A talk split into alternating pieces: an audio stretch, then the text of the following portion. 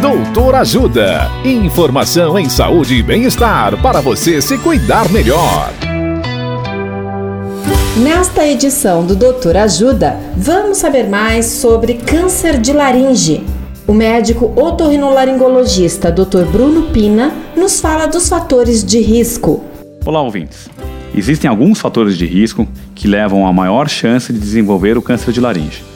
O principal fator de risco é o tabagismo, tanto o ativo, que é quando você fuma, quanto o passivo, que é quando você não fuma, mas convive com frequência com algum fumante e aí acaba inalando a fumaça também.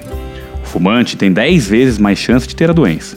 Quanto mais fuma e mais cedo começar a fumar, maior o risco. A relação é direta. Não é à toa que o cigarro é responsável por 95% dos tumores de laringe. Se além de fumar a pessoa consumir muito álcool, o risco de ter a doença aumenta em mais de 50%. Além do cigarro e álcool, infecção por HPV e a doença do refluxo gastroesofágico também podem ser fatores de risco. Na dúvida, procure um médico otorrinolaringologista.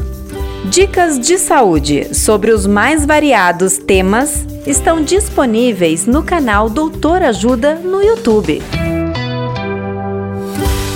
Assista agora mesmo os conteúdos do Doutor Ajuda, acessando www.ajudasaude.com.br ou baixe o aplicativo Ajuda Saúde. Doutor Ajuda.